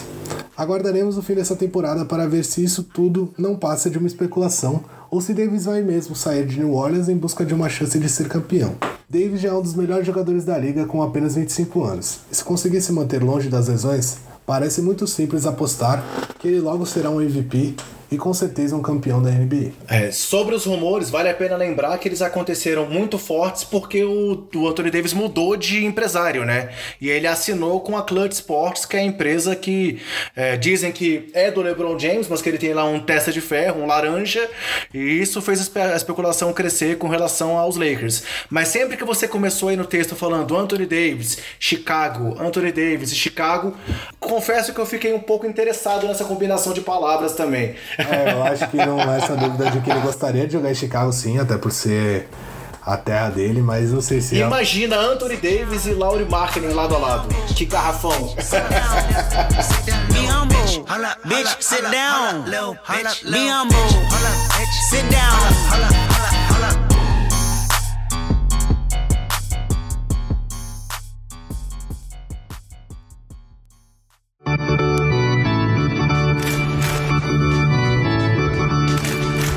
Mas lembrando então que quem escolhe o próximo perfil são vocês. Entre lá no Sobe a Bola, procura lá a nossa enquete e votem para saber qual vai ser o próximo jogador que a gente vai analisar aqui no nosso perfil da semana. É, indo então para a fase final do podcast, vamos agora aqui ao nosso bate-bola com as perguntas da galera. E aí, para começar as perguntas, Bruno, eu vou deixar você se defender de um comentário, na verdade, que a gente recebeu no nosso WhatsApp do William, que talvez seja o nosso ouvinte aí mais interativo. Eu vou ler na íntegra o que ele falou, tá? É, ele começou a mensagem com risos kkk e falou: Acabei de ouvir o podcast passado. O Brunão gosta de tirar o Orlando, kkk. Vou passar o carro nele, kkk. Zoeira. Pô, mas achar que os times atuais do Orlando e Charlotte são iguais também não dá. Orlando tem Gordon e Vucevic, que ajudariam bastante o Kemba, por exemplo. Mas tá valendo, respeito a opinião contrária sempre. Valeu pela menção no podcast e parabéns pelo trabalho sobre a vida do Antetokounmpo. Continue nessa pegada, rapaziada abraço. Vai lá, seu direito à réplica agora, Bruno. Primeiro, um abraço pro, pro William, eu quero agradecer. Ele tá sempre comentando, ele tá sempre perguntando, tá sempre. É é, interagindo com a gente e eu acho isso muito legal. Eu quero pedir desculpa para ele se ele acha que eu falei alguma besteira sobre Orlando, mas eu já falei isso no podcast passado, vou repetir. Eu tenho um carinho por Orlando, eu, eu gosto bastante. Quando eu assisto Orlando, hoje eu não vou torcer para Orlando, mas é, na maioria das partidas, assim, sempre que eu tô vendo o jogo do Orlando, eu torço pra, pra Orlando ganhar. Só que eu acho que o Orlando toma decisões muito ruins e o fato de ter o Vucevic lá, acho que atrapalha o Gordon, como a gente já citou. Eu acho que eles tinham que dar uma tomar uma, uma decisão para a franquia logo, se livrar de alguns jogadores e, e darem a, o time na mão do Gordon mesmo, se é isso que eles querem. Então eu acho que isso atrapalha um pouco. A questão do Kemba e Charlotte, me desculpa, mas eu acho o Charlotte e o Orlando dois times até bem parecidos em questão de elenco, mas Charlotte tem o Kemba. Então eu não vejo ele muito diferente se ele tivesse em Orlando, não, William. Desculpa aí, mas eu prefiro ver o Kemba em outro time, quem sabe Los Angeles, talvez. Lembrando que o Magic tem campanha de 10 vitórias e 10 derrotas nesse momento, antes do jogo de hoje, e os Hornets têm uma campanha de 9 vitórias e 10 derrotas. Ou seja, Orlando em sexto e Hornets em oitavo, viu, Bruno? Ah, é, tá atrás, mas tá ali. Beleza. Mais um, uma mensagem que a gente recebeu aqui hoje, que eu vou citar, foi do Marciel Lopes Santana, de Taubaté, São Paulo, que diz que gosta muito das postagens do Sobe a Bola. Valeu pelo abraço aí, Marciel. É, próxima pergunta foi do Luiz Eduardo, Eduardo Madureira, e essa eu vou, eu vou responder. Ele perguntou: o que vocês acham dos Bulls? Eu acho que o time tá morrendo no segundo tempo. Por que vocês acham que isso acontece? É, eu vou responder pro Luiz assim: realmente, o, o time do Bulls está sendo muito inconstante muito tem a ver com os desfalques, porque o time está um time totalmente remendado. A gente já comentou em edições anteriores que o time está sem o Markkinen, sem o Portes, sem o Dan e sem o Valentine, que são quatro jogadores que se não são quatro titulares, pelo menos três seriam titulares e o Valentine é meio que ali como quase um sexto homem. Então, por mais que o que o, é, é, o Parker tenha crescido nos últimos jogos, salvo engano, eu não trouxe estatística aqui porque não ia ser foco do podcast, salvo engano, ele está com média de mais de 20, 20 pontos pontos nas últimas cinco partidas. Lavine segue muito bem também, aí o nosso candidato a MIP dessa temporada. e uh, o próprio é, Justin Holliday também está bem nas últimas partidas. Mas a falta de profundidade no elenco é o que faz esse time oscilar muito, principalmente no segundo tempo. Porque às vezes o time cai muito ali no segundo, pro terceiro, quarto, e aí meio que a partida já está perdida. Então, é, a, a minha opinião do porquê que isso acontece é essa falta de profundidade muito por conta das lesões. E além disso, eu tô começando a achar que aquela esperança de que essa temporada poderia ser a temporada de afirmação do Royberg pode ser uma furada também. Eu tô achando que o Royberg tá mostrando que talvez não tenha cancha pra NBA. É, só queria fazer um parênteses em tudo que você falou. É, são poucos os times que conseguem fechar jogos na, na NBA. É, isso. E acho que isso é bem nítido com o Chicago, mesmo quando eles estão fazendo bons jogos no primeiro tempo. É, às vezes eles não conseguem abrir uma, uma grande vantagem, mas na, no segundo tempo, como vocês citaram, ele cai muito. E acho que isso é muito pelo, pelo elenco jovem que ele tem, por, por pouca profundidade, que nem você falou. Se você for ver, no, há dois anos atrás, esse time era o time de Minnesota, né? Mais o Carl Anthony Towns e tal. E a gente criticava a mesma coisa, os especialistas criticavam a mesma coisa, que era um time que não conseguia fechar jogos, mesmo quando faziam fazia bons primeiros tempos. Então acho que é bem isso, é um time muito jovem ainda.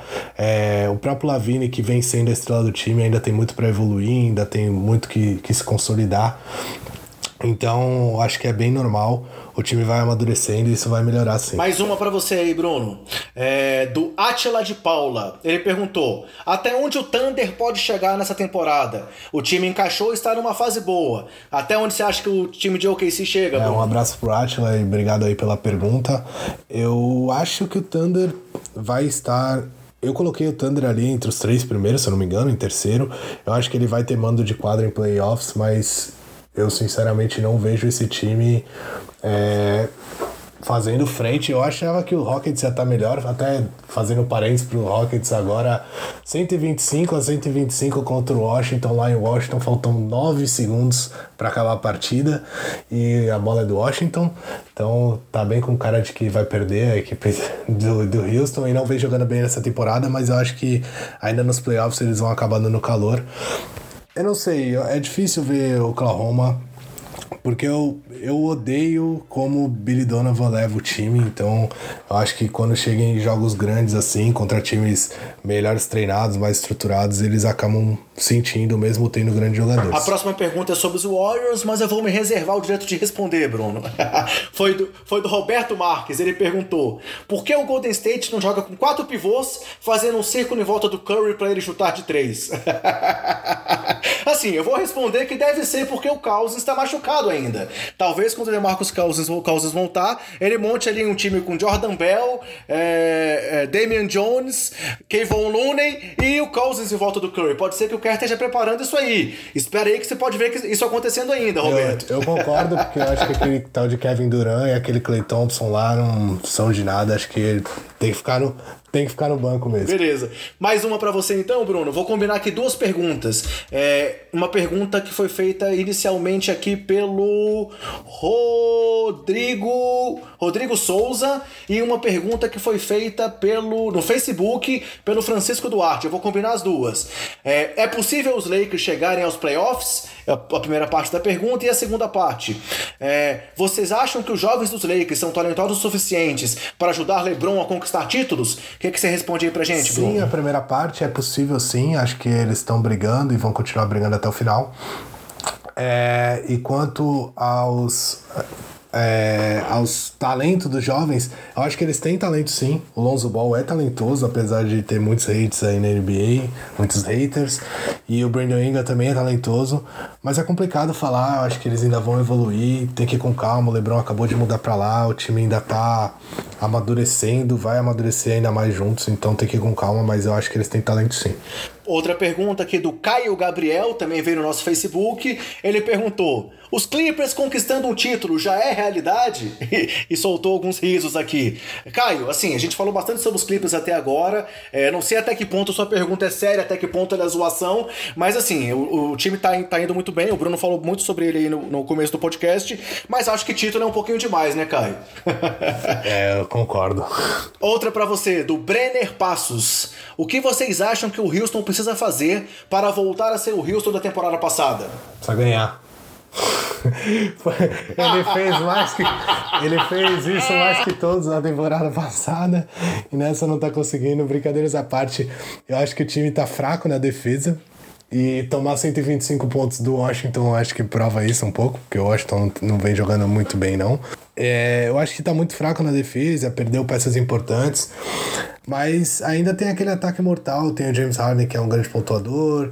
Tem o Eric Gordon, que teve um começo meio lento de, tempo, de temporada, mas agora já tá começando a engrenar de novo, matando bola. Então, eu acho que é focar um pouco mais a defesa. É, quem sabe até conseguir uma troca aí de um jogador que, que ajude mais na defesa e que não contribua tanto no ataque, porque eu acho que o ataque de Houston é muito bom mas precisa muito da defesa para o jogo deles funcionar. É um jogo de muita transição, eles gostam de matar a bola de três na transição, então pegar a defesa um pouco é, desbalanceada, mas para isso tem que ter uma boa defesa, senão você não tem a bola, tem que sair do fundo do bola, isso acaba complicando um pouco. O Vinícius Cashel é, pediu para a gente falar um pouco sobre o possível rebuild dos Wizards. A gente comentou um pouco disso no podcast passado, Vinícius. Se você ouviu lá a edição 12, a gente falou um pouco mais a fundo. E assim, a minha opinião, que eu inclusive dei na, no último podcast, é que eu acho que houve toda essa confusão aí, mas assim, o contrato do John, do John Wall é um contrato caro, que eu não sei se algum time vai conseguir é, aceitar esse contrato aí para poder formar um time em volta do John Wall, mesmo os times que precisam aí de um, de um armador, como o caso do Phoenix, o caso do Orlando Magic, é, é difícil você conseguir um espaço que não comprometa a, a evolução do time e que consiga arcar com o salário do John Wall. Então talvez o Bradley Bill fosse o nome mais atraente para o mercado. Também é um contrato eu também não caro, sei. Também é um contrato caro. Do Otto Porter Jr. também é um contrato caro de mais, também, mais de 20 20 milhões. Isso. O Washington, Washington acabou gastando muito com peças secundárias, assim como o Miami Heat fez, é, né, Bruno? São dois dos times mais caros da NBA e a gente vê que não tá dando certo. Então, agora você acaba ficando com a bomba na mão, é difícil, você vai ter que acabar fazendo o que o Lakers acabou fazendo de abrir mão do DeAngelo Russell, que vem jogando muito bem essa temporada, para poder se livrar do Mosgov, que eles deram um contrato extremamente absurdo no ano anterior. Então é mais ou menos isso. Você uhum. acaba pagando muito caro por um, por um jogador que não corresponde. Eu acho que o Mosgov, para mim, é um absurdo. Não tem nem como comparar isso com o Bradley Bill ou Otto Porter. Acho que é muito mais absurdo o caso, mas é um pouco parecido. Eles esperavam um pouco mais, o time acabou não se encaixando, o Otto Porter também não acabou evoluindo o que eles esperavam, então você acaba ficando com uma bomba na mão. Fora toda a polêmica que sempre tá acontecendo por lá, sim, né? Sim, é complicado. Mais uma para você e mais uma para mim pra gente fechar, Bruno. É, o Ricardo Nogueira Lemes perguntou: é, o, Kevin Lo o Kevin Love, quando voltar, vai fazer o Kevin subir de produção ou vai ficar na mesma? Eu acho que o Kevin, o Kevin Love é capaz até que não volte. Estavam falando sobre isso, questão dele perder a temporada. Eu não sei muito bem.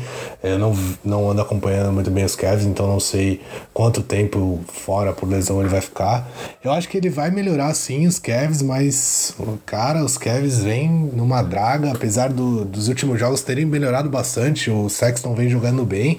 Eu assisti um jogo dos Cavs e o Tristan Thompson até me surpreendeu bastante. Ele jogou muito bem. Ele pagou o que eu falei dele lá no começo do, dos nossos podcasts, quando a gente fez o perfil de cada time, né? Ele é um dos melhores é, na parte ofensiva, na tabela ofensiva do time. E ele vem mostrando isso nos jogos, então. Assim, eu acho que Cavs ainda tem bons valores, mas eu, visto pelo começo de temporada horroroso que eles tiveram, talvez nem seja boa ideia o Kevin Love chegar agora e melhorar o time. Talvez seja melhor eles ficarem lá de novo. Eles têm sorte com primeiras escolhas, né? É, LeBron, The Anthony Bennett, apesar deles terem feito cagada nessa, Kyrie Irving, é, Andrew Wiggins. Olha quantas primeiras escolhas eles tiveram aí nos últimos 15 anos. Então, quem sabe eles ficarem ali é, rondando a primeira escolha, eles consigam pegar um, um bom valor na, na temporada que vem. Ainda há a possibilidade de uma troca, né? Quem sabe eles não, não renovaram com o Kevin Love só para conseguir valorizar no mercado, mas vamos ver o que, que acontece aí pela frente. É, e a última pergunta do, do nosso podcast hoje é do Carlos Rodrigo Oliveira, que perguntou: o retorno do Seattle Supersonics será possível algum dia? É, Carlos, na verdade eu também vou usar um pouco do meu saudosismo aí de veterano e, cara, eu torço para que isso aconteça. A NBA segue falando aí nos últimos anos de mais uma possível expansão. É, Fala-se de time em Las Vegas, é, já falou-se de time no México, e o Seattle sempre tá nessa lista aí. Então, é, pô, era um time que era muito. Tinha, é, era muito querido, atraía muito o pessoal. É, chegou a, a, a, ser campeão da NBA lá nos anos 70, chegou a fazer final diante do, do, dos Bulls lá nos anos 90, então eu acho que é um time que tem história e que tem tudo para voltar à NBA um dia sim. Talvez numa próxima expansão, que caso ela aconteça, seja um dos times primeiros é que tenha uma equipe aí é, jogando novamente na NBA. É, eles falam muito de, de voltar ao Seattle, arrumarem mais um time, passarem do Oeste, que pode ser Las Vegas, por exemplo, e passarem o Memphis, que tá mais pro leste do que do Oeste, né? Se você olhar isso no mapa, passar ele para a Conferência Leste, mas é complicado agora, eu não acho que, eu acho que isso é mais uma jogada de marketing da NBA, ficar sempre, todo ano eles falam do Seattle, acabam falando de alguma coisa assim, mas eu não vejo eles mexendo na, na NBA agora, mas eu torço para que aumente sim, para que a gente tenha outros, outros grandes centros como, como já foi Seattle na NBA. Indo então aqui para os nossos agradecimentos para encerrar o nosso programa nessa nossa 13 terceira edição. É, eu queria, como você já falou, eu queria agradecer muito ao Lucas Nepomuceno, é, porque foi totalmente disponível aí quando a gente o procurou, convidando para participar do nosso bolão. E reforço o seu convite aí de depois chamar o Lucas para participar do programa propriamente dito e não apenas do bolão. Valeu aí, Nepopop. E eu queria agradecer também mais duas pessoas. É, o Fábio Ritter, que é um, um, um, camarada que já trabalhou com a gente no Sabe a Bola, já foi um colaborador colaborador nosso e que tem dado muitos toques legais sobre o podcast. Hoje eu conversei com ele um tempão, ele deu algumas dicas interessantes é, como ouvinte. E queria agradecer ao Gustavo Angeleias, que é o nosso novo editor. É, no último programa você comentou que a gente ia passar a ter uma edição mais profissional e já saiu na edição é, 12. E agora, a partir da, da edição passada, em todos os programas, teremos aí o Gustavo. Vocês podem ter percebido aí que tivemos vinhetas novas tal. Foi a obra já do Gustavo, né, Bruno? Sim, a gente ainda vai passar por mais melhorias. É lógico que é um começo de um trabalho ainda. Também quero agradecer o Gustavo pelo que ele tem feito, pela disponibilidade, por estar ajudando a gente. Mas é, a gente está procurando melhorar sempre e esse é mais um passo que a gente está dando. E pode ter certeza que vão vir mais, mais coisas boas aí pra frente. E só para fechar a minha participação, eu vou soltar aqui uma pérola daqueles esquema de postagem do Facebook de postei e saí correndo. a gente ainda tem a novela do Carmelo, que não definiu ainda qual é o futuro, e a última novela que aconteceu nos últimos dias foi mais uma vez Markel Foods, que se alegou mais uma lesão, está afastado do time do Philadelphia, tinha perdido a vaga de titular desde a chegada do Jimmy Butler e que já houveram rumores aí nos próximos dias de que ele considerou um pedido de troca e que os Sixers estão considerando também um possível destino para, os, para o Fultz. Será que teremos novidades aí nos próximos dias, Bruno? Vou esperar para falar, não vou ficar me metendo nessas polêmicas assim no final do programa. Talvez na próxima a gente tenha alguma novidade mais concreta e aí a gente traz pro pessoal. Beleza, postei e saí correndo. é isso aí. Valeu Valeu, Brunão, por mais uma vez um papo legal aí sobre NBA. Estamos juntos e espero que o pessoal esteja gostando cada vez mais do nosso podcast. Abraço, Bruno. Abraço, André. Abraço, pessoal. Não se esqueçam de procurar a gente lá no YouTube do Sobe a Bola, que tá começando um trabalho muito legal novo lá. E continuar mandando perguntas, mandando sugestões, mandando críticas, é, falando o que, que, que tá gostando e o que, que não tá gostando aí no nosso podcast. Que a gente vai continuar sempre buscando melhorar aí pra vocês. Valeu! Abração, André. Tchau, tchau. Até mais, galera. Até semana que vem. Falou.